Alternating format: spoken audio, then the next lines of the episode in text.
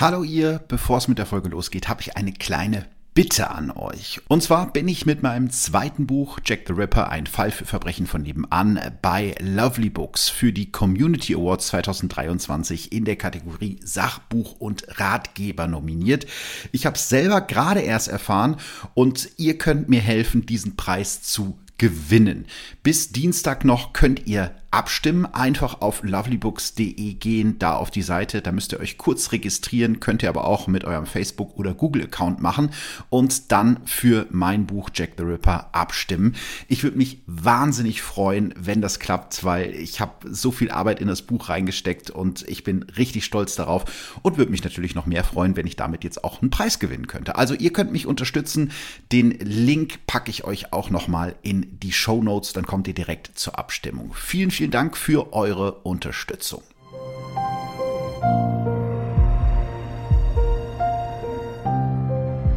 Verbrechen von nebenan. True Crime aus der Nachbarschaft.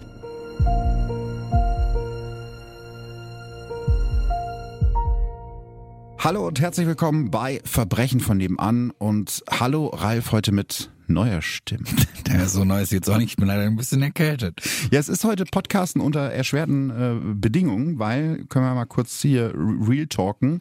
Eigentlich wollten wir diese Folge vor anderthalb oder zwei Wochen schon aufnehmen. Äh, und da warst du krank. Da war ich auch schon krank, ja. Dann bist du in Urlaub gefahren. Dann war ich in Hongkong und dann warst du wieder krank. bin ich wieder krank. Also ich, ich glaube, mein Körper hat sich gesagt, ey, der fährt in Urlaub schieben wir mal weg die Erkältung und jetzt ist halt wieder da.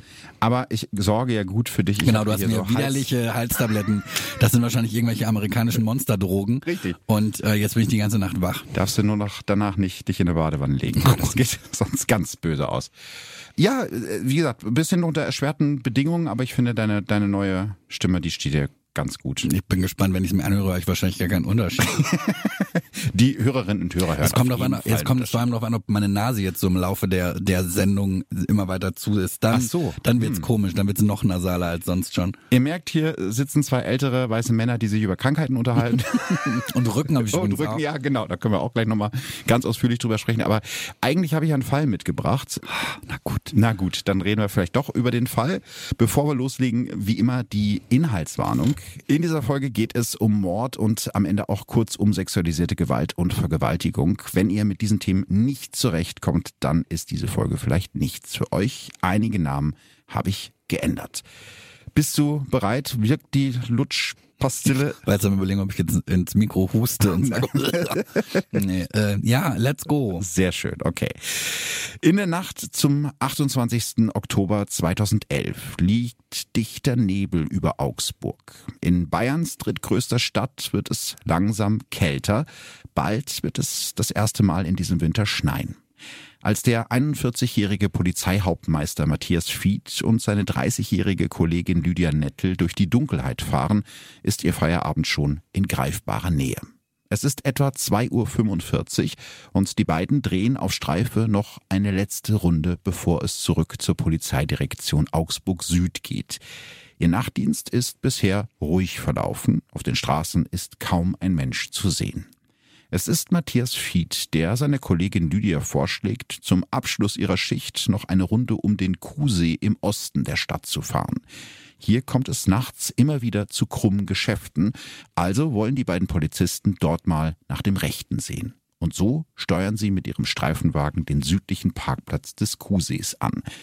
Matthias Fied, der am Steuer sitzt, hält den Wagen an der Einfahrt des Parkplatzes an und stellt den Motor aus. Hast du gesehen, da ist jemand auf den Parkplatz gefahren, sagt er zu seiner Kollegin. Auch Lydia Nettel hat ein rotes Rücklicht in der Dunkelheit gesehen und ein Motorengeräusch gehört. Und tatsächlich, rechts von ihnen sehen die beiden Polizisten zwei dunkel gekleidete Männer neben einem Motorrad mit laufendem Motor stehen. Beide tragen Motorradhelme, einer hat eine große Tasche über die Schulter hängen. Polizeihauptmeister Fied und Polizeiobermeisterin Nettel steigen aus ihrem Wagen und sprechen die beiden Männer an.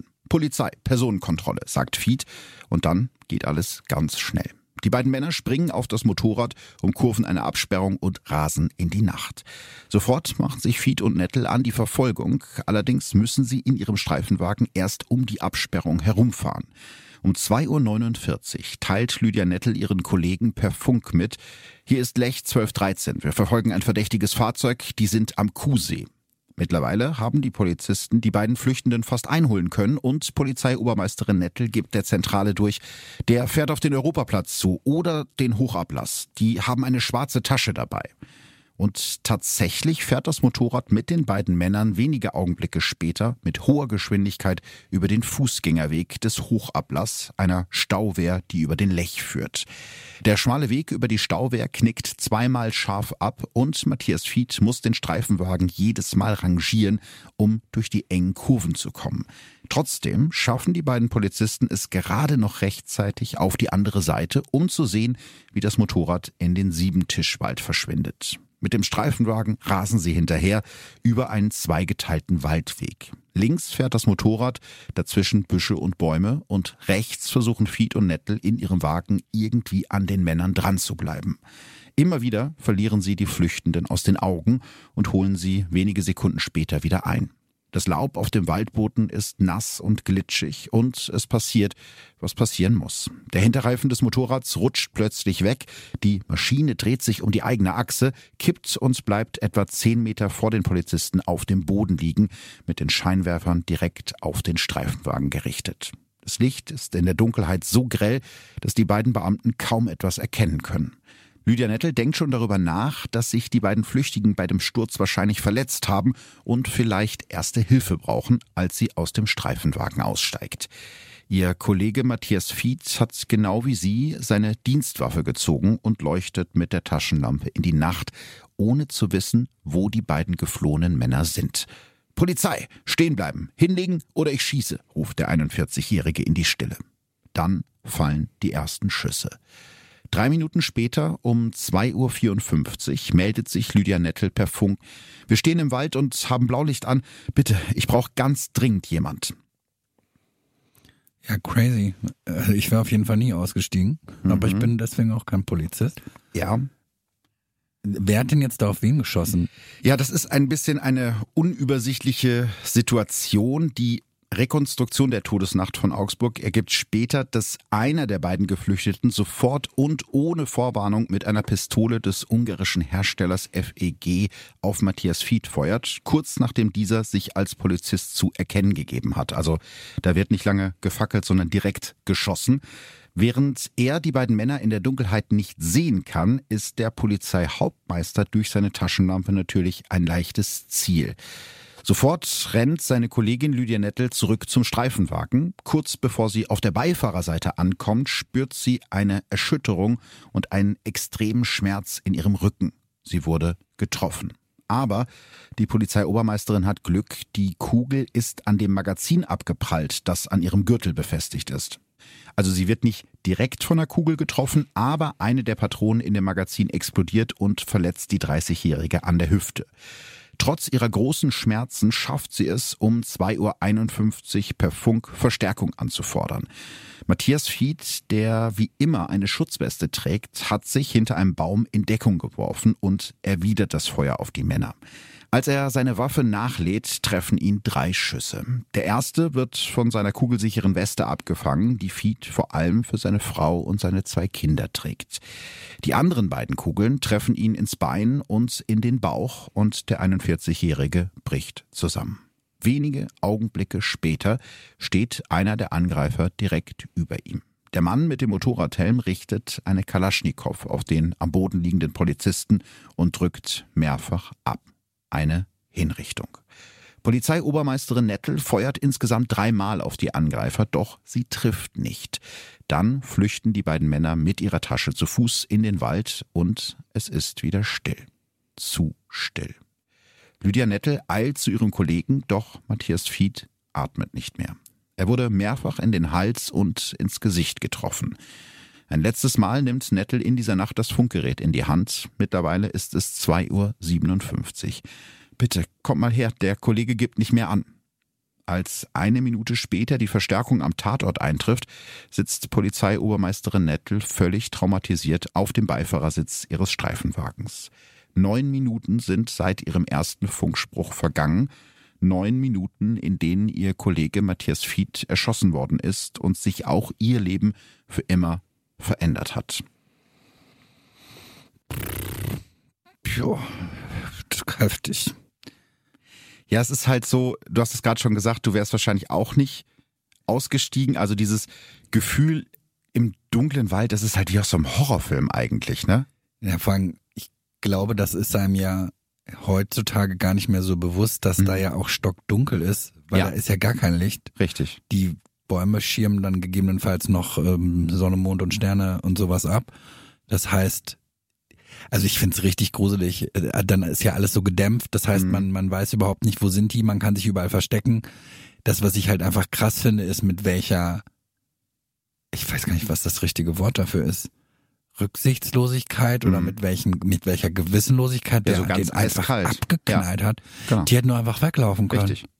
Was sie dann ja jetzt auch getan haben. Aber das hätten sie doch von Anfang an machen können. Also wenn es jetzt nur darum gegangen wäre, irgendwie flüchten zu können, ne, dass sie versucht haben, die Polizisten aufzuhalten, genau. dass die nicht folgen können, dann hätten, hätten auch sie einen Reifen schießen können. Ja, oder hätten auch die Schüsse theoretisch in die Beine gereicht, weil der war ja schon zusammengebrochen. Aber es war eine Hinrichtung. Die wollten den umbringen in dem Moment. Aber jetzt sind sie weggelaufen. Mhm. Und jetzt haben sie doch eigentlich Hinweise en masse hinterlassen, nämlich das Motorrad. Das müsste doch jetzt dann eigentlich gleich zu einer Spur führen, oder nicht? Ja, also es gibt gleich mehrere Spuren. Neben dem Motorrad, also einer Honda CB 500, findet die Spurensicherung am Tatort auch einen Handschuh, das Visier eines Motorradhelms und eine der Tatwaffen, die Kalaschnikow, mit der Matthias Fied erschossen wurde. Damit ist den Ermittlern direkt klar, dass die beiden Flüchtigen wohl keine Gelegenheitsgangster sind, sondern wahrscheinlich eiskalte Schwerverbrecher. Weil so eine Kalaschnikow, das ist eigentlich ist eine Kriegswaffe. Das ist jetzt nicht so, was der Durchschnittsgangster so hm. bei sich irgendwie zu Hause hat. Und deswegen. Kannst du jetzt auch nicht kaufen. Also. Ja, ja. Ne, eine Waffe kann man noch kaufen. Oder? Eine Waffe kann man durchaus kaufen. Also, also Waffe, wenn man einen Waffenschein hat, kann man, kann man ihn kaufen. Ja, genau. Deshalb ist auch so der erste Verdacht in Richtung irgendwie osteuropäische Mafia, weil das da irgendwie auch eine Waffe ist, die da gerne verwendet wird. Und das ist halt so die erste Hypothese, was hinter dem Mord stecken könnte. Gleichzeitig läuft auch die Suche nach den beiden Flüchtigen in den ersten Stunden nach der Tat auf Hochtouren. Allerdings macht das Wetter den Ermittlern einen Strich durch die Rechnung. Es ist so nebelig, dass ein angeforderter Hubschrauber nicht starten und den Wald eben nicht von oben absuchen kann. Das wäre jetzt erstmal so das Logischste. Hubschrauber, Wärmebildkameras, wo sind da Leute im Wald? Geht halt nicht wegen des Wetters. Also durchkämmen in den ersten Stunden insgesamt knapp 1000 bewaffnete und mit kugelsicheren Westen ausgestattete Polizisten zu Fuß den Siebentischwald. Trotzdem bleiben die Täter verschwunden. Die Ermittler ahnen ja nicht, dass sie schon längst auf die Spur gestoßen sind, die sie am Ende zu den Polizistenmördern führen wird. Nur eine halbe Stunde nach dem Mord entdecken zwei Kollegen von Fied und Nettel in der Nähe des Parkplatzes am Kusi, also da, wo diese tödliche Verfolgungsjagd ihren Anfang genommen hat, einen Wagen.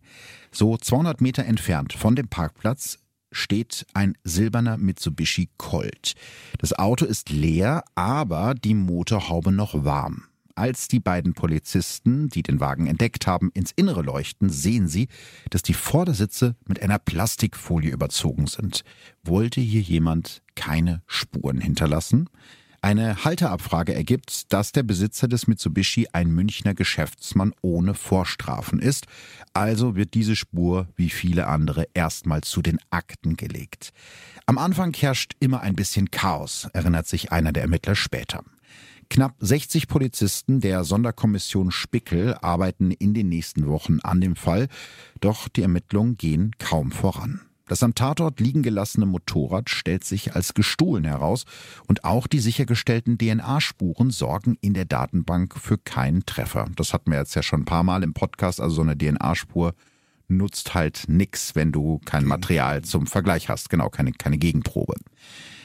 Deshalb werden rund 50 Männer, die in der Vergangenheit bereits bei der Polizei auffällig wurden, die also so ein bisschen ins Täterprofil in Anführungsstrichen passen, um eine DNA-Probe gebeten. Doch auch dieses Mal ist kein Treffer dabei.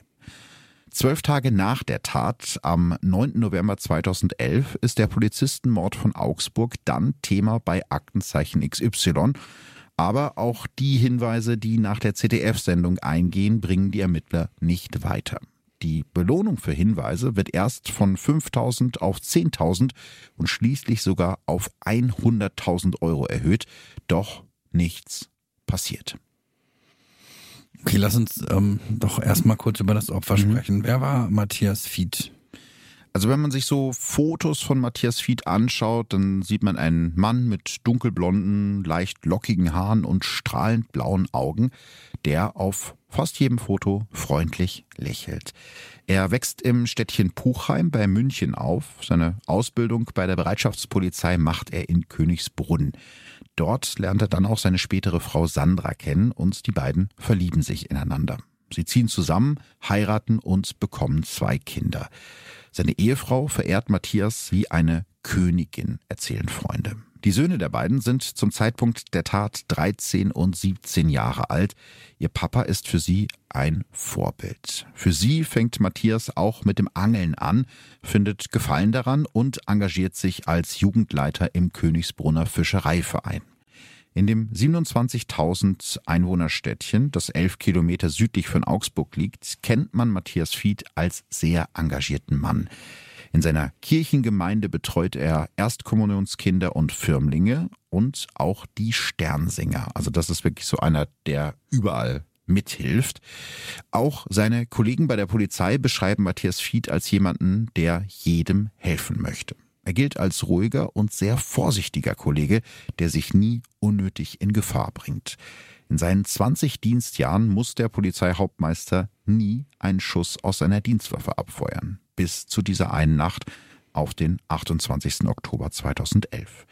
Noch am selben Tag wird der Eingang des Augsburger Polizeipräsidiums zum Gedenkplatz. Hunderte Anwohner legen Blumen, Kränze, Bilder und Kuscheltiere nieder, um ihr Mitgefühl auszudrücken und den Hinterbliebenen beizustehen. Ein absoluter Ausnahmezustand für die Familie, den Matthias Frau Sandra mit den Worten beschreibt, mein Mann war ein verständnisvoller, aufmerksamer und humorvoller Partner, der mein Leben bereichert und vervollständigt hat. Unsere Trauer und Verzweiflung ist mit Worten nicht zu beschreiben. Ja, ich, ich weiß nicht, was ich dazu sagen soll. Ich finde es wirklich grausam. Das ist ganz, ganz schlimm. Ich glaube, man vergisst das auch oft. Also das ist so, was mir Polizistinnen und Polizisten erzählen, dass das eben Menschen sind. Das klingt jetzt total random, aber es ist ja logisch einfach, ne? Also gerade Mhm. wenn so auf Polizei geschimpft wird oder dass die dann eben oft nur als Träger einer Uniform wahrgenommen werden und nicht als Mensch, der Kinder hat, der eine Frau hat, der einen Mann hat, weißt du, der im Verein aktiv Mhm. ist und dass die ja auch oft irgendwie herhalten müssen für irgendwas für Leute, die Wut auf den Staat haben oder auf die Polizei. Was jetzt hier das Motiv ist, da kommen wir ja gleich noch zu. Mhm. Gibt es denn jetzt wenigstens irgendeine Spur? Es dauert, es dauert, es dauert und zwar so ungefähr einen Monat. Also da sind mehr als 700 Hinweise abgearbeitet worden von der Soko Spickel, allerdings bisher ohne Erfolg. Aber dann nimmt sich einer der Ermittler nochmal den silbernen Mitsubishi vor. Von dem hatte ich ja eben schon erzählt. Das war der, der in der Tatnacht in der Nähe von dem Parkplatz stand. Und erst jetzt fällt auf, dass dieser eigentlich unauffällige Halter, also dieser Geschäftsmann, einen Cousin hat, der bei der Polizei alle Alarmglocken schrillen lässt. Rudolf Rebatzig, bekannt als der Polizistenmörder von Augsburg. Und das ist der Täter? Also, oder, also das wissen sie noch nicht, aber die gehen davon aus, das könnte jetzt sein. Mhm. Aber, also, da war dieses Auto. Mhm. Und dann haben die den Halter geprüft. Mhm. Aber dann wurde nicht weiter geguckt, ob da, sondern das haben die dann nachträglich gemacht. Ja, also es ist so, du musst ja Spuren priorisieren sozusagen. Ne? Also Mhm. ist natürlich verdächtig, dass da in der Nähe des Parkplatzes ein Auto steht, was vor kurzem benutzt wurde, wo die Motorhaube Ja. noch warm ist. Und wo Folie über den wo Sitzen Folie war. über den Sitzen ist, genau. Und dann haben die gedacht, oh, das könnte ja irgendwie komisch sein. Steckt da irgendwer hinter, den wir kennen? Dann machen die diese Halterabfrage.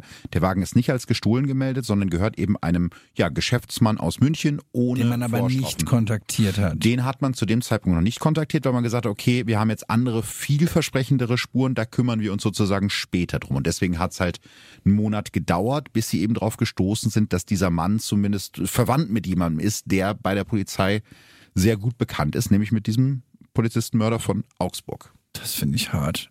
Also gut, das heißt, da ist jemand, der hat schon mal einen Polizisten getötet. Ja, ganz genau. Also 1975 war das, 36 Jahre vorher. Rebatzig ist damals 19 Jahre alt und will zusammen mit einem Komplizen eine Tankstelle überfallen. Dafür klauen die beiden zuerst einen weißen BMW und nehmen dann mit vorgehaltener Waffe dem Wachposten der Kaserne in Friedberg sein Gewehr ab. Danach warten Rudolf Rebatzig und sein Komplize in dem gestohlenen BMW in der Nähe der Tankstelle an der damaligen Autobahnraststätte Augsburg Nord auf den passenden Moment für den Überfall, als sich ihnen ein Streifenwagen nähert. Einer der drei Polizisten aus dem Wagen, der damals 30-jährige Bernd Dieter Kraus, steigt aus und will den BMW überprüfen. Es ist eine rein zufällige Kontrolle, die tödlich endet. Aus knapp vier Metern Entfernung feuert Rebatzig aus dem Hinterhalt auf Kraus und trifft ihn mit dem ersten Schuss direkt ins Herz. Danach schießt der damals 19-Jährige auch auf Kraus Kollegen, verfehlt ihn aber. Bernd Dieter Kraus stirbt noch am Tatort. Rudolf Rebatzig wird kurz darauf wegen Mordes, versuchten Mordes, Diebstahls und Erpressung zu lebenslanger Haft verurteilt.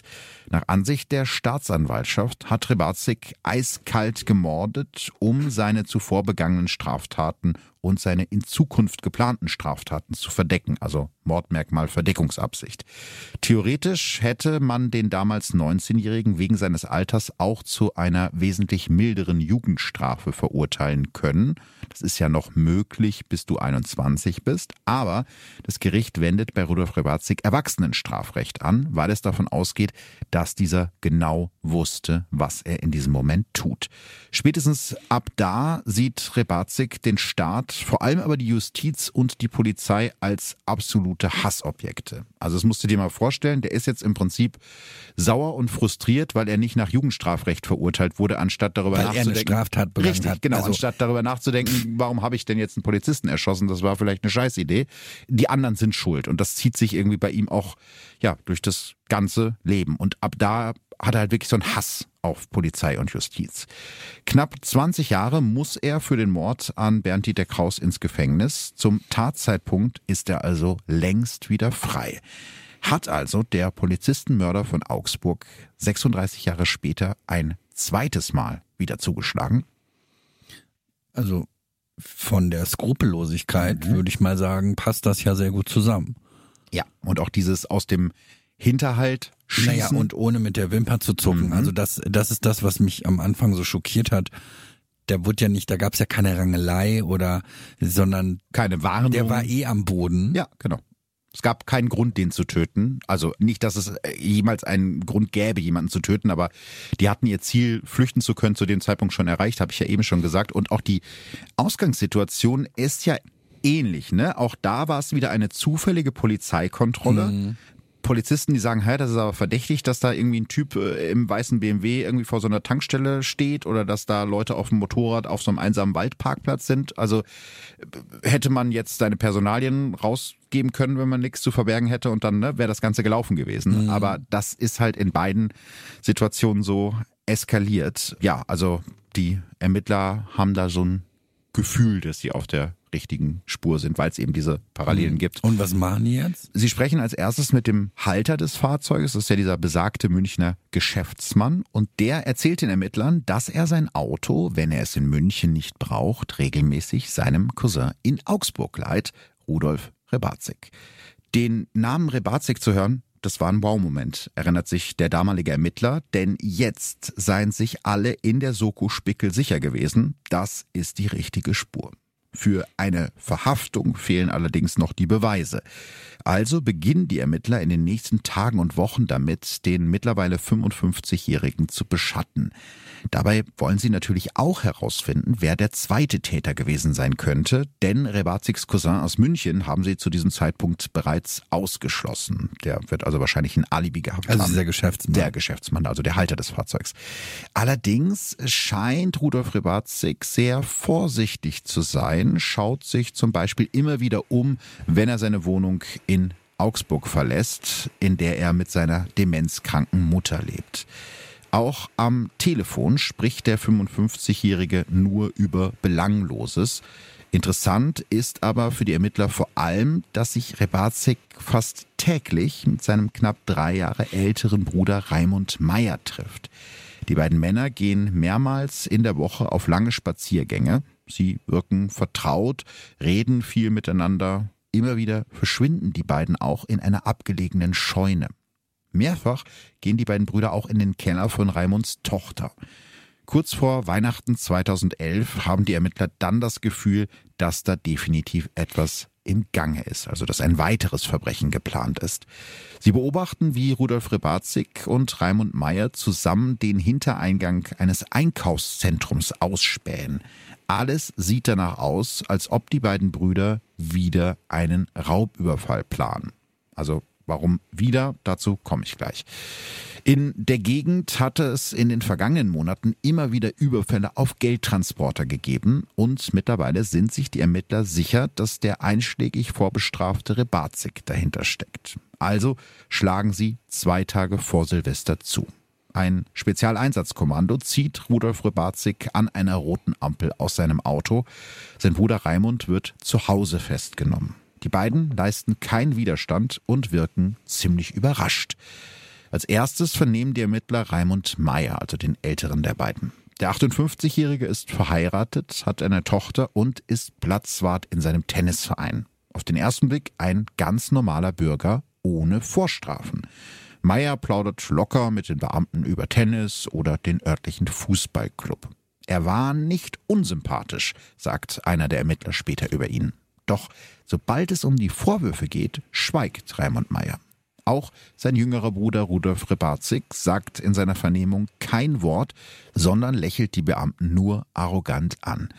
Sowas Eiskaltes habe ich noch nie erlebt, erinnert sich der damalige Ermittlungsleiter in einem Interview mit der Zeit. Aber das heißt doch, die Ermittler haben nichts in der Hand, wenn die jetzt keine Aussage machen. Mhm. Oder haben, haben die irgendwas gefunden? also nicht ganz. Du hast natürlich recht, diese Aussage wäre wichtig. Ich habe ja eben schon erzählt, dass Rebatzig und Meyer sich regelmäßig in so einer abgelegenen Scheune getroffen haben und in dem Keller von Meyers Tochter. Als die Ermittler beide Orte durchsuchen, entdecken sie ein riesiges Waffenlager. In mehreren Kisten ist Kriegsausrüstung zu finden, die man sonst wirklich nur aus Film- oder Videospielen kennt. Neben Pistolen haben die Brüder hier Uzis, eine Scorpion MP, Kalaschnikows und auch Handgranaten gebunkert. Außerdem finden die Ermittler bündelweise ausländische Geldscheine, die offenbar aus den Geldtransporterüberfällen stammen. Und sie entdecken eine große schwarze Tasche, die genau so aussieht wie die, die Lydia Nettel in der Mordnacht bei den beiden Männern Kindern gesehen hat. Eine Untersuchung ergibt, dass an der Tasche Blut klebt. Es ist das Blut von Matthias Fied. Außerdem kommt ein DNA-Abgleich zu dem Ergebnis, dass das Genmaterial an dem Handschuh, den einer der Mörder am Tatort zurückgelassen hat, zu Raimund Meyer gehört. Das sind jetzt wirklich mehr als genug Indizien, um die beiden Brüder zu überführen. Doch die große Frage ist, was haben die beiden in dieser Nacht am Kusee gemacht, das so wichtig war, dass sie bereit waren, dafür zwei Polizisten zu erschießen? Ich habe keine Ahnung. Sorry, das war jetzt eine sehr lange Pause, aber ich habe ich hab wirklich keine Ahnung, weil die Beute wird's ja nicht, ja so gut, sie wollten nicht erwischt werden vielleicht, ne? Ja, ja, genau. Also sie wollten definitiv nicht erwischt werden, aber es muss ja irgendwas gewesen sein, was denen so wichtig war, was so geheim war, dass sie halt eben bereit waren, ja, über Leichen zu gehen, im wahrsten Sinne des Wortes. Wobei er bei der ersten Tat ja auch keine wirkliche mhm. Begründung hatte und Stimmt. da ja, also er, er fühlte sich gestört, er wollte ja diesen Raubüberfall begehen und ist ihm die Polizei in die Quere gekommen. Das reicht vielleicht für ihn dann schon als Begründung. Äh, also ich habe ich hab keine Ahnung. Okay, kommen wir später noch äh, zu, zu der Auflösung. Ähm, ähm, Kannst du uns denn noch ein bisschen über die, über die beiden Brüder erzählen? Ja, ich glaube, das ist äh, ganz gut, um das vielleicht noch ein bisschen besser zu verstehen, was da passiert ist. Die Familie der beiden stammt ursprünglich aus Oberschlesien, also dem heutigen Polen, daher auch der Nachname Rebatzig. Raimund kommt 1953 zur Welt, sein Bruder Rudolf, den alle Rudi nennen, knapp drei Jahre später. Über die Kindheit der Brüder ist kaum etwas bekannt. Rudolf Rebatzig wird aber schon als Teenager kriminell, begeht mehrere Raubüberfälle und Körperverletzungen. Außerdem macht er eine Lehre als Kfz-Mechaniker. Ein Jahr vor dem ersten Polizistenmord von Rudolf drehen die beiden Brüder ihr erstes großes gemeinsames Ding. Gemeinsam mit einem dritten Komplizen wollen sie am 31. Mai 1974 in das Waffengeschäft Günther in der Augsburger Innenstadt einbrechen. Vorher haben sie sich aus verschiedenen zusammengeklauten Teilen eine Art Schweißbrenner gebaut, mit dem sie die Metalltür des Geschäftes aufschweißen wollen. Doch gerade als die drei dabei sind, die Tür zu bearbeiten, werden sie von der Polizei überrascht. Die Rebatzig-Brüder können abhauen, aber ihr Komplize wird gefasst und verpfeift die beiden. Alle drei werden zu relativ milden Strafen verurteilt. Knapp ein Jahr später kommt dann Rudolf Rebatzig wegen des Mordes an den Polizisten Bernd Dieter Kraus für knapp 20 Jahre in den Knast. Also man kann sagen, dass der eine Bruder nicht besonders viel aus der ersten Verurteilung gelernt hat. Die Wege der Brüder trennen sich. Rudolf fällt im Knast jetzt nicht gerade durch kooperatives Verhalten auf. Im August 1990 soll er in der JVA in Straubing sogar einen Gefangenenaufstand angezettelt haben, bei dem mehrere Menschen verletzt werden. Während Rudolf 19 Jahre im Gefängnis sitzt, baut sich Raimund ein neues Leben auf. Also der macht es ein bisschen anders als sein jüngerer Bruder. Er lernt eine Frau kennen, die beiden heiraten und er nimmt ihren Namen an, Meier. Vielleicht, um mit seiner Vergangenheit abzuschließen. Das Ehepaar zieht nach Friedberg, knapp neun Kilometer östlich von Augsburg, wo Raimunds Frau als Standesbeamtin arbeitet. Die beiden bekommen eine Tochter und leben ein ganz und gar bürgerliches Leben. Raimund Meyer arbeitet als Metzger. Bekannte beschreiben ihn als ruhig, gelassen und absolut zuverlässig. In seiner Freizeit spielt Raimund gerne Tennis. Er ist körperlich topfit. In seinem Tennisclub gilt er als freundlich und verlässlich. Er wird sogar zum Platzwart gewählt. In der Zeit, in dem Raimund von seinem jüngeren Bruder Rudolf getrennt ist, lässt er sich nichts zu Schulden kommen. Doch dann ändert sich sein Leben im Jahr 1994. Es ist Raimund Meyer, der seinen geliebten Bruder Rudolf persönlich am Gefängnistor abholt. Ab diesem Zeitpunkt scheint sich Raimund Meyers Leben vor allem um Rudolf zu drehen. Kollegen aus dem Tennisclub erzählt er zum Beispiel, er liebe niemanden so sehr wie Rudolf. Erst danach kämen seine Frau und seine Tochter. Und offenbar ist es Rudolf, der seinen älteren Bruder Raimund mit in den Abgrund reißt. Raimund lässt sich wieder auf kriminelle Machenschaften ein und beginnt auch seine Frau mit einer jüngeren zu betrügen. Also das bröckelt alles so auseinander. Rudolf hat sich durch seine Haftstrafe nicht gebessert. Im Gegenteil. Anfangs sammelt er nur in Anführungsstrichen ein paar Geldstrafen wegen Betruges und Körperverletzung. Dann kommt auch schon die nächste Gefängnisstrafe dazu. 2003 wird Rudolf Rebatzig von zwei Ladendetektiven erwischt, weil er in einem Kaufhaus Lebensmittel und Bräunungscreme klauen will. Also das ist auch so eine Sache, warum glaubt man Bräunungscreme? Naja, wahrscheinlich wollte er auf ein Date.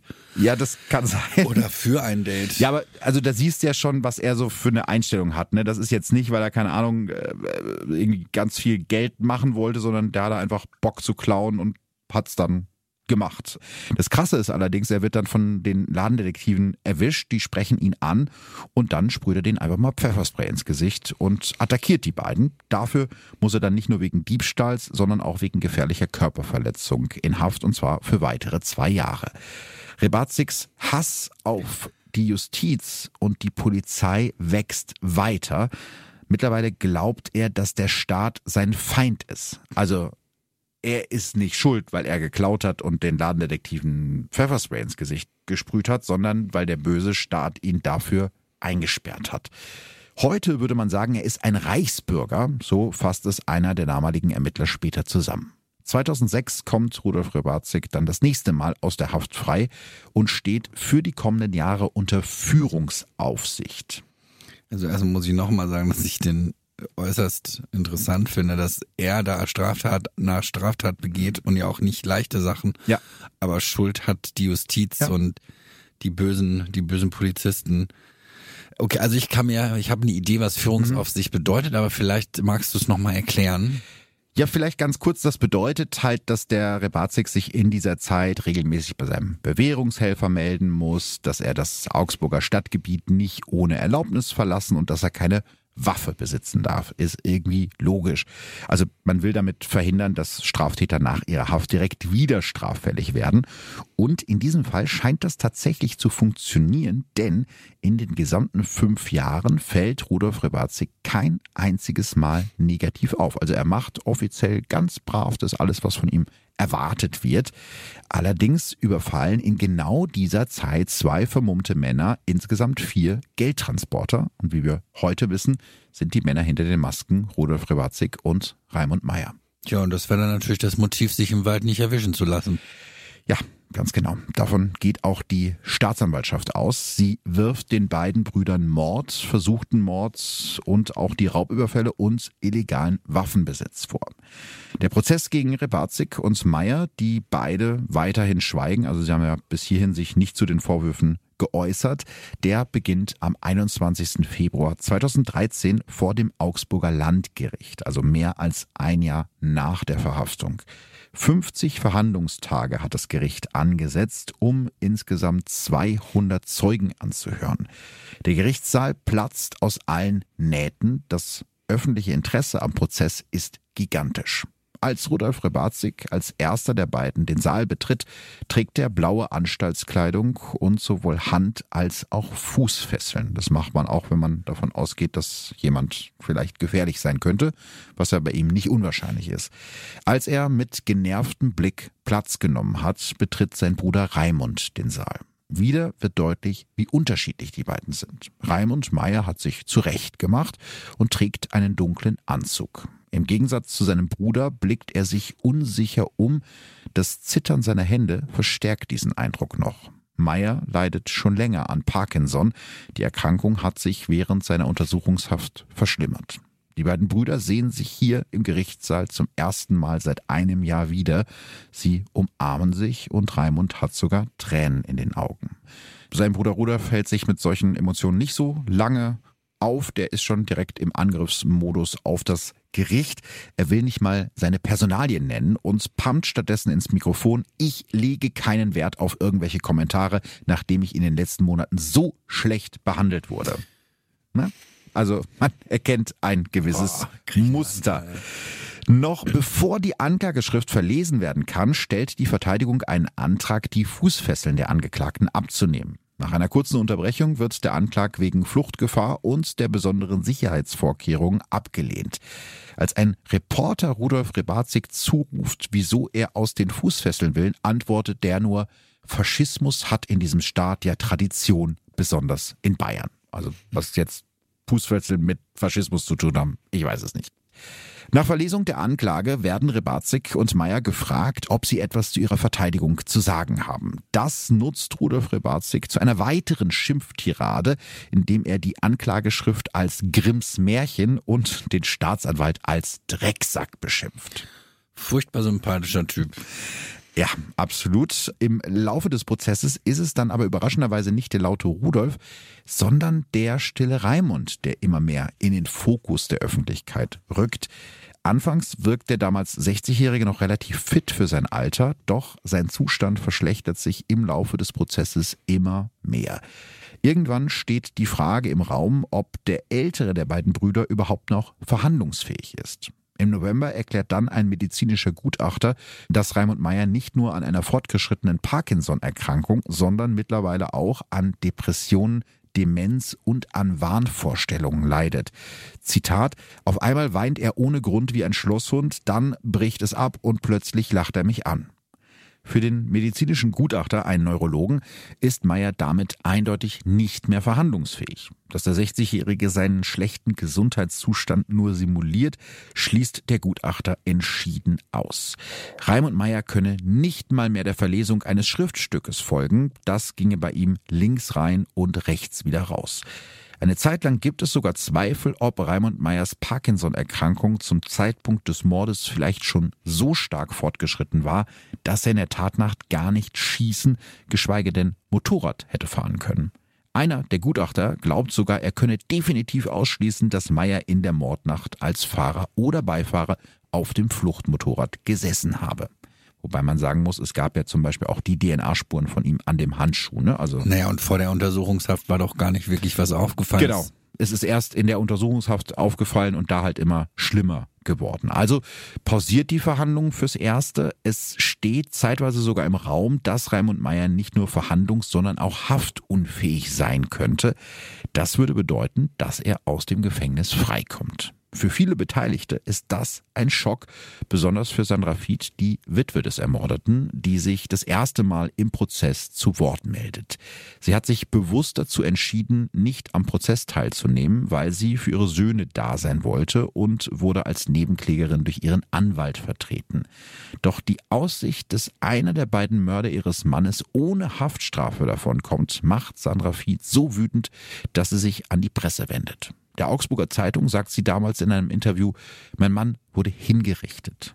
Uns steht ein Leben ohne Mann, Vater und Bruder bevor und einem der Täter winkt die Freiheit. Wir bekommen lebenslange Trauer und der Mörder bekommt womöglich eine Haftentschädigung. Ich bin da grundsätzlich zu 100 Prozent bei ihr. Mhm.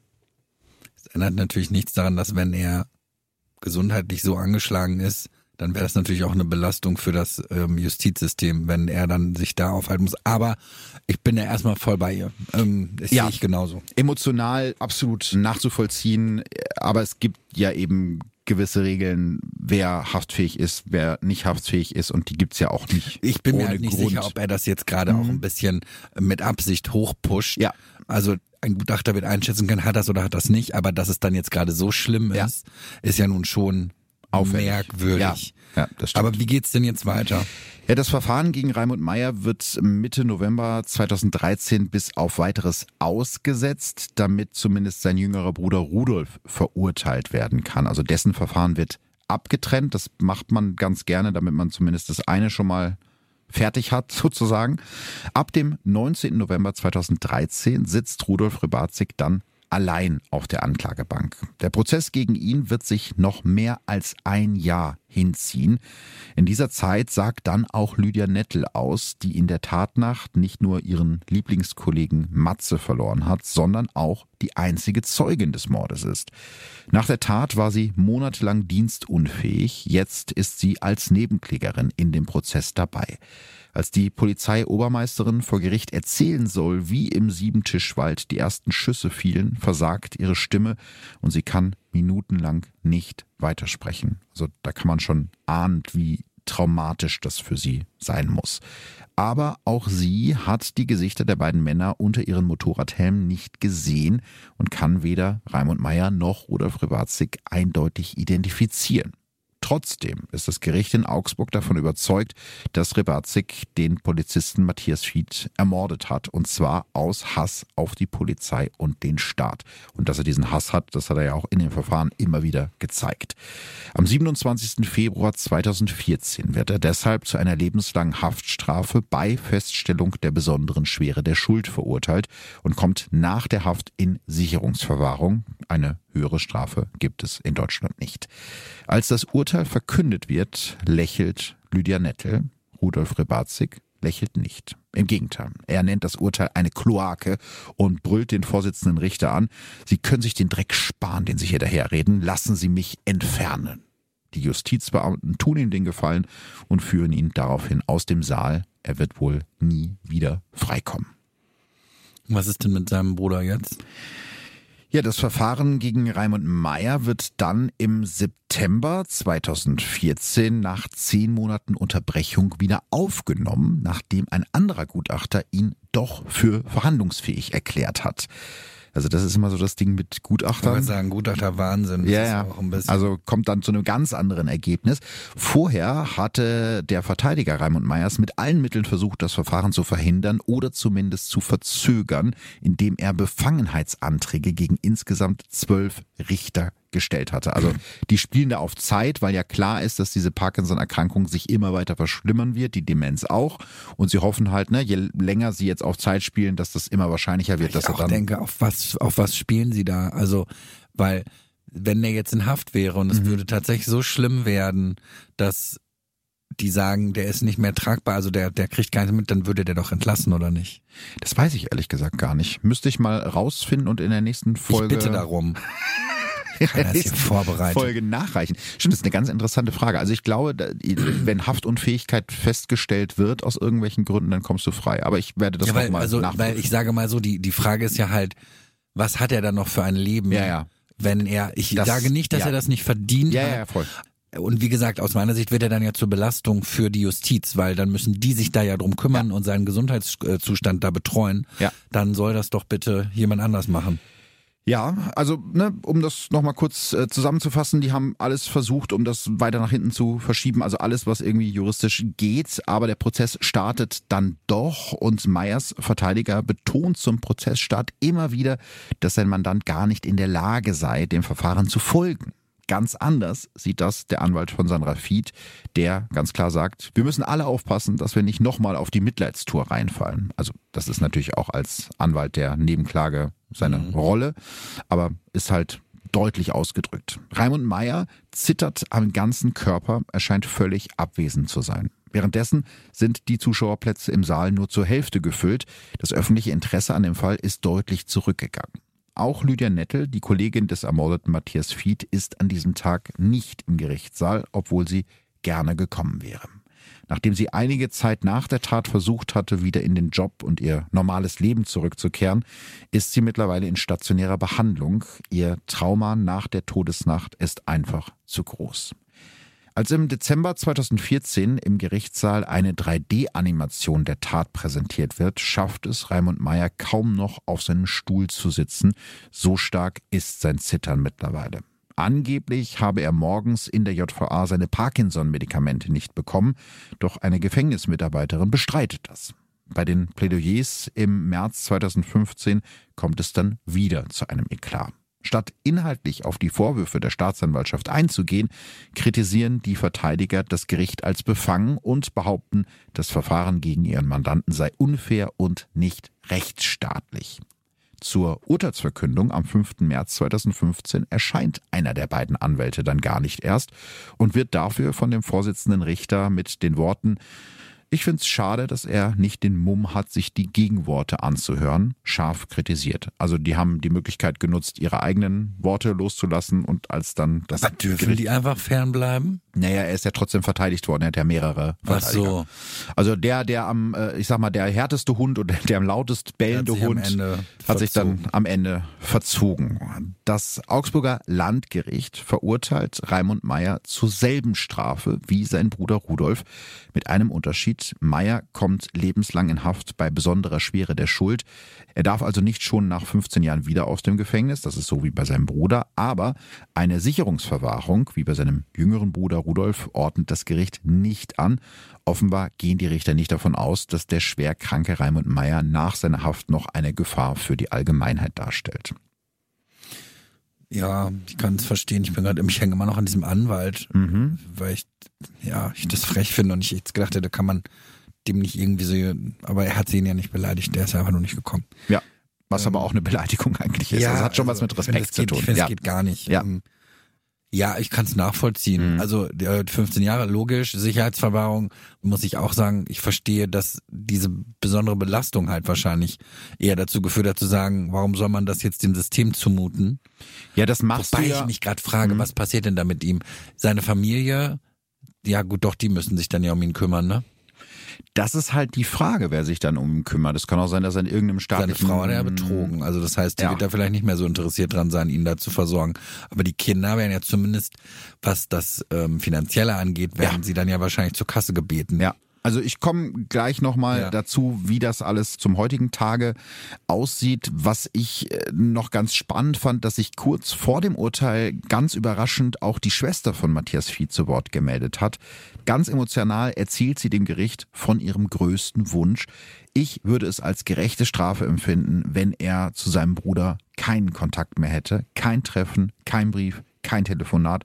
So wie ich auch keinen Kontakt mehr zu meinem Bruder haben kann.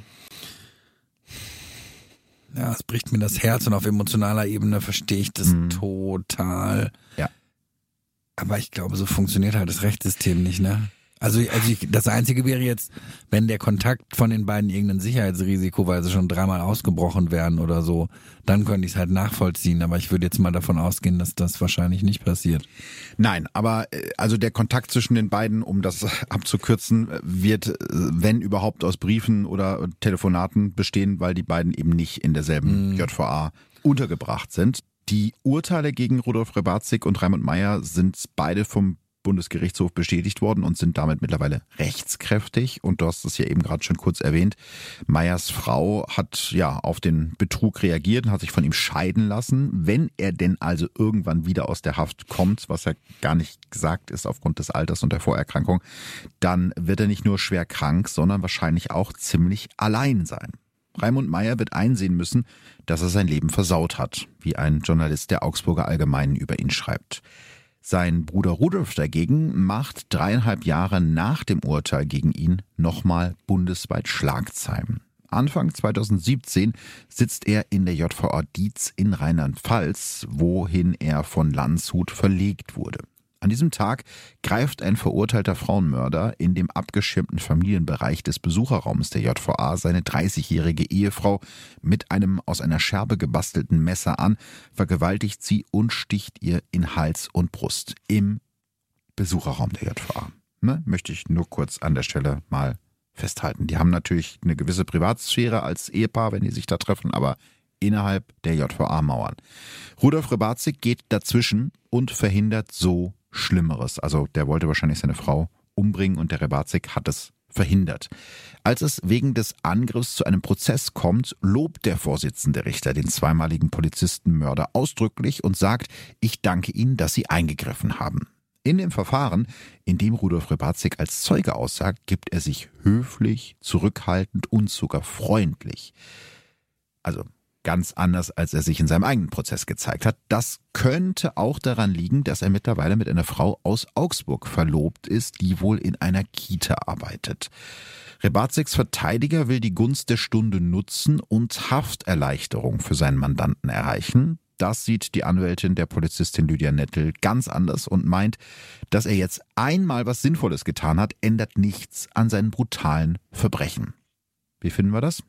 Das sehe ich genauso. Ja, der Kirche, hast irgendwas Dummes gemacht und dann äh, dreimal Ave Maria und dann ist vorbei. Das finde ich funktioniert nicht. Nee, das funktioniert absolut nicht. Also ich fände es ja schön, wenn er geläutert ist oder wenn er verstanden ja. hat, dass man Gutes tun sollte und nicht Schlechtes, aber es revidiert halt erstmal nicht seine Strafe. Absolut nicht. Ich glaube trotzdem, dass die Haftbedingungen für Rudolf Rebatzig mittlerweile besser geworden sind. Also nach dem Angriff seines Knastkollegen auf dessen Ehefrau wurde Rebatzig in die wesentlich kleinere Justizvollzugsanstalt Rohrbach in Rheinland-Pfalz verlegt. Also das macht man auch natürlich, dass die beiden Typen da nicht nochmal aufeinandertreffen, was ja logisch ist. Und diese JVA Rohrbach ist eigentlich nicht für Schwerverbrecher ausgelegt. Also da sind die Haftbedingungen dann ein bisschen anders. Und seitdem hat man von dem mittlerweile Mitte 60-Jährigen auch öffentlich nichts mehr gehört. Also sowohl Rudolf als auch sein Bruder Raimund sitzen in Haft und sind ja aus der Öffentlichkeit verschwunden. Kannst du noch was zu den ähm, Opfern beziehungsweise zu den Angehörigen sagen? Hm.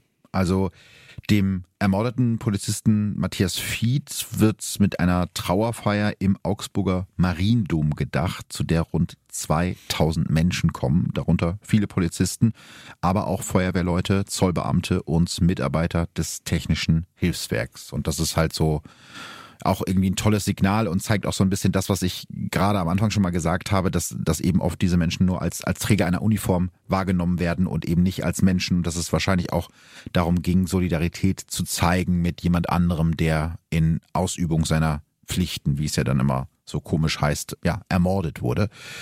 Heute erinnert ein Gedenkstein am Tatort im Siebentischwald an ihn, auf dem steht, Matze, wir werden dich nie vergessen. Seine Kollegin Lydia Nettel leidet nach der Tat noch lange an einer posttraumatischen Belastungsstörung. In einem Zivilprozess wird ihr im Sommer 2016 deshalb ein Schmerzensgeld von 20.000 Euro zugesprochen, das Rudolf Rebatzig und Raimund Meyer ihr zahlen müssen, wenn sie in der Haft genug Geld verdient haben. Also wahrscheinlich eher nie. Und falls einer der beiden Täter jemals seine Geschichte verkaufen sollte, muss das Geld ebenfalls an Lydia Nettel gehen. Doch viel wichtiger als das Geld ist es für die Polizistin endlich einen Schlussstrich ziehen zu können. Sie hat sich mittlerweile in einer Polizeifachschule weitergebildet und arbeitet nicht mehr im Streifendienst, sondern bei der Kriminalpolizei. Die Familie von Matthias Fied hat sich aus der Öffentlichkeit zurückgezogen. Seine Witwe Sandra hat damals bei der Trauerfeier über ihren ermordeten Mann gesagt, er war unseren Söhnen das beste Vorbild. Er hat ihnen vorgelebt, was einen guten Ehemann und Vater ausmacht, wie man seinen Beruf mit Freude und Überzeugung ausübt und wie man sein Leben gelungen gestaltet. Und so wie es aussieht, hat Matthias Fied damit auch nach seinem Tod Spuren hinterlassen. Sein ältester Sohn ist in seine Fußstapfen getreten und ist Streifenpolizist geworden. Krass, oder? Ja, ähm, vor allem, weil es ja wirklich nur auf diesem Hass von dieser einen Person basierte. Mhm. Im Zweifel ist es natürlich gut, dass das jetzt nicht irgendwie so eine Seriengeschichte geworden ist. Ja. Hätte es aber natürlich werden können. Ich habe am ne? Anfang jetzt die ganze Zeit, das ist dann ja immer so, zum Beispiel hat mich das am Anfang deswegen mit diesem Auto so getriggert, Mhm. Weil ich die ganze Zeit davon ausgegangen bin, es kommen jetzt nochmal Opfer. So, jetzt kommt noch mal noch einer und noch einer. Mhm. Ja. Und dann denke ich so, Wegen mein der Gott. Folie auf den Auto sitzen, was ja, schon sehr creepy ist. Ja, und aber auch, ich finde generell, sie hätten den nachher ja nur anrufen müssen und sagen müssen, wir haben ihr Auto hier gesehen, warum ist das da? Und er hätte gesagt, oh, das war ich gar nicht, das war mein Cousin. Und dann hätten sie den Namen gehabt und dann hätte sofort ähm, was auslösen müssen. Ja. Auf der anderen Seite verstehe ich natürlich, die haben da eine immense Menge an Beweisen beziehungsweise an, wie nennt man es denn? Spuren. Spuren, ja, die sie erstmal Mhm. einordnen müssen. Und dass das auch nicht so einfach ist, kann ich auch verstehen. Ja, vor allem sich so rauszusuchen aus 100 Spuren, die du hast, welche ist jetzt die wichtige, die als erstes abgearbeitet werden muss. Ne? Also schlimmer wäre es ja gewesen, sie hätten jetzt den Hinweis irgendwo in den Aktenschrank gesteckt und hätten ihn da vergessen. Ja, Auch dann- das ist ja schon mal passiert in ja, einigen Fällen. dann wäre erstmal nichts passiert und Ja. dann weiß man nicht, wer eventuell noch. Also unter dem Aspekt haben sie den Fall dann ja so schnell aufgeklärt, dass es halt wenigstens keine weiteren Opfer mehr gab. Ja. Es gab dann ja auch schon genug. Ich bin immer ein bisschen überrascht über diese Schmerzensgeldzahlungen. Mhm. Also zum einen würde mich interessieren, und die Familie von dem Matthias Witt, die haben keine Schmerzensgeldzahlung bekommen. Du müsstest ja, wenn du Schmerzensgeld haben willst, nochmal einen Zivilprozess anstreben. Das das hat ja mit dem normalen Prozess nichts zu tun. Ich weiß es nicht, aber ich gehe davon aus, dass sie diesen Weg jetzt nicht gehen Ja, wollten. das kann ich ja. auch verstehen, dass man dann irgendwann damit abschließt, aber ich weiß nicht, ob das im amerikanischen Rechtssystem zum Beispiel anders ist, ob das automatisch passiert oder so, weil ich das schon finde, die haben ja nicht nur jetzt ihn als Menschen ausgelöscht, sondern halt auch den Versorger dieser Familie.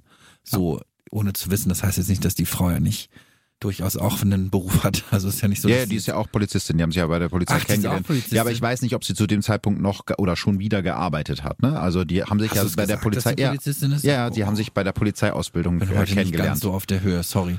Okay, okay, okay. Also ich gehe davon aus, dass sie Und Polizistin die ist auch wenn sie eine- weiterhin, war die Polizeifamilie, der Sohn jetzt auch. Ja. Das finde ich übrigens total krass. Ich weiß nicht, ob die Mutter wieder in den Polizeidienst Ja. zurückgekehrt ist, aber sie haben sich auf Ja, jeden die Fall bei Frage, der, was sie bei der Polizei genau, gemacht sie hat. haben sich bei der Polizeiausbildung kennengelernt.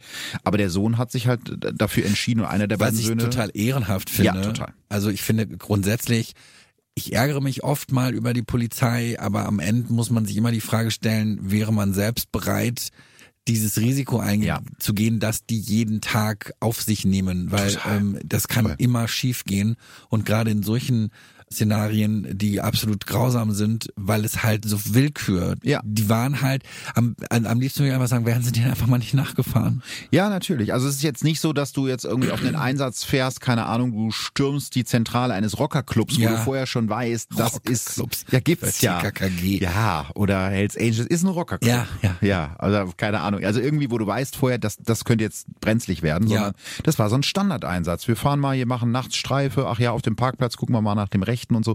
Also ich glaube, keiner der beiden Polizisten hat äh, zu dem Zeitpunkt ahnen können, was da passiert. Ne? Sonst hätten sie sich ja wahrscheinlich nicht die Mhm. Ich Gefahr glaube begeben. auch, dass man, dass man das ja auch schlecht einschätzen kann. Ich, ich als Privatmann wäre in diesem Wald natürlich nicht ausgestiegen. Ja.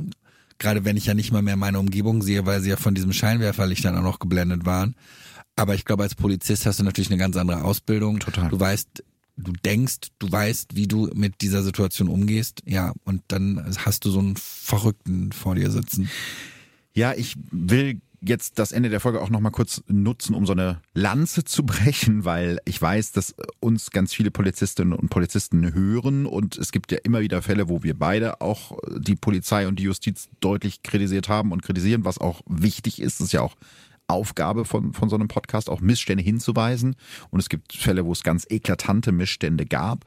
Und die gibt es auch immer noch. Aber ich glaube trotzdem, dass der große Teil derjenigen, die da in Uniform ihren Job machen, einen guten Job machen, ja, und dass dies auch ganz oft unnötig schwer haben. Das ist so das, was ich mitkriege, wenn ich mich mit Polizistinnen und Polizisten unterhalte, weil die eben nicht als Menschen wahrgenommen werden, sondern als Träger von der Uniform und Leute, die den Staat eh Kacke finden, die lassen das dann halt gerne an Polizisten. das kann ich, das kann ich gerade nicht nach, also mhm. das, das, das weiß ich nicht.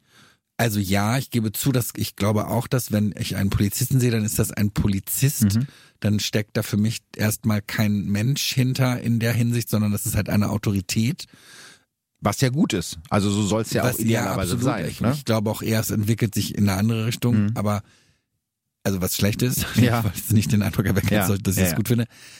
Ich hatte halt schon auch doofe Erfahrungen mit der Polizei und glaube, da liegt halt als einfach. Als du wegen sexy verhaftet wurdest. Als ich wegen, genau, genau deswegen, weil sie haben mich nämlich nicht wegen sexy verhaftet. Sie haben gesagt, nee, gehen Sie bitte weiter. Ja. Ähm, und nein, und für mich ist halt das Hauptproblem bei sowas, dass, wie gesagt, ich hatte halt schon mal so, so aber das sind dann Kleinigkeiten und das, natürlich gibt's auch mal schwarze Schafe und natürlich hat auch jeder mal einen schlechten Tag. Ich glaube, den haben wir alle mal im Job. Mm, und trotzdem tun die ja was Wichtiges. Ja. Und ich glaube, egal wie sehr man sich manchmal ärgert, weil sie vielleicht nicht genau das tun, was man jetzt sich gewünscht hätte, oder weil sie mal genau dann nicht da sind, wenn sie da sein, wenn man ja. meint, sie sollten da sein. Ich weiß nicht, wie oft ich schon geschrien habe auf der Autobahn, warum ist jetzt hier nicht die Polizei? Oh ja, das kenn ich. Aber äh, trotzdem machen sie da was sehr Ehrenhaftes, äh, wofür sie natürlich auch bezahlt werden, aber auch oft, glaube ich, echt mies angemacht werden. Ja. Ähm, so aus Prinzip. Na, weißt du, es gibt ja auch immer wieder diese Berichte, auch zum Beispiel, dass so Sanitäter und, und äh, Notärzte angegriffen werden, ne? Das finde ich so krass, weil ich, das sind ja Leute, die sind für uns da und die wollen Leben retten und dann kommen irgendwelche Asis und fangen an, die da anzuhupen, weil die vielleicht gerade die Straße blockieren. So, wo sind wir denn? Also eher in Deutschland. Ja. Ich find, ja, ich will ganz ehrlich sein, also für mich nimmt Deutschland gerade so eine ganz doofe Wendung weil ich wirklich finde, äh, Autoritäten werden nicht mehr anerkannt ja. und das finde ich beängstigend, ja.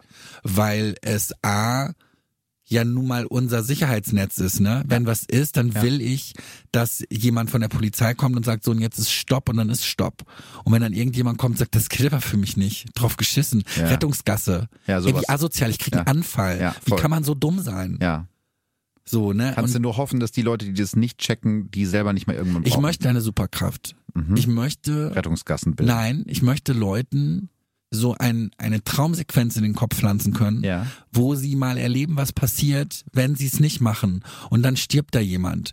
Und dann möchte ich, dass sie das mal durchleben, wie beschissen das ist. Und dann dürfen sie aber wieder aufwachen okay. und realisieren, dass sie nochmal davon gekommen sind. Aber das ist das, muss immer was Beschissenes passieren, bis man realisiert, wie kacke das sein kann. Das, das, ich verstehe das nicht. Ich finde das doof hast du vollkommen recht. Wir haben jetzt zum Ende der Folge nochmal sehr viel geflucht und ja. aber mit Recht, finde ich. Und ja, ich hoffe, äh, dass diejenigen, die das jetzt hören, die irgendwie in ihren Dienst verrichten in irgendeiner Uniform oder irgendwas anderes Wichtiges machen, da gibt es ja viele wichtige Berufe, dass die sich jetzt mal ein bisschen von uns wie sagt man, Sch Schulter geklopft. Mhm. Ich wollte jetzt gerade sagen, die sollen nicht Podcast hören, die sollen arbeiten. Manchmal hören die auch in ihrer Freizeit Podcasts. Machen Witz. So, wir müssen jetzt nach Hause. Ralf braucht eine Hühnersuppe. Ich muss ins Bett setzen, du äh, legen, legen, du musst dich legen. ins Bett setzen. Oh Gott, oh Gott, es wird Zeit. Äh, ganz vielen Dank, dass du trotz dich hier Erkältung dich hier Für dich doch immer. Das wollte ich hören. Also bis zum nächsten Mal. Bis bald. Und gute Besserung. Thanking you. Tschüss. Verbrechen von nebenan. True Crime aus der Nachbarschaft. Mehr Infos und Fotos zu unseren Fällen findet ihr auf unserer Facebook- und unserer Instagram-Seite.